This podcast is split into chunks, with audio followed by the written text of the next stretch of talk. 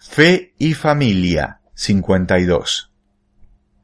En el camino de Abraham hacia la ciudad futura, la carta a los hebreos se refiere a una bendición que se transmite de padres a hijos.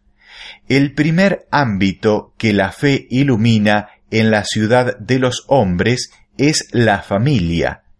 Pienso sobre todo en el matrimonio como unión estable de un hombre y una mujer.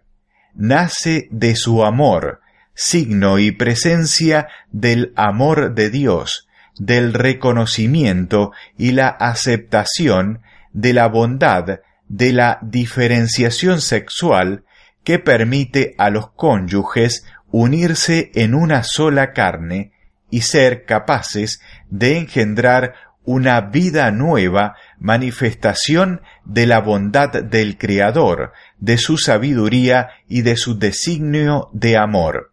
Fundados en este amor, hombre y mujer pueden prometerse amor mutuo con un gesto que compromete toda la vida y que recuerda tantos rasgos de la fe. Prometer un amor para siempre es posible cuando se descubre un plan que sobrepasa los propios proyectos que nos sostiene y nos permite entregar totalmente nuestro futuro a la persona amada.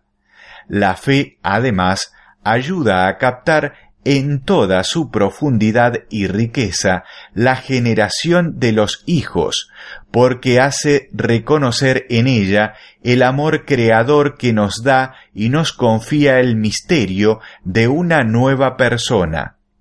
En este sentido, Sara llegó a ser madre por la fe, contando con la fidelidad de Dios a sus promesas.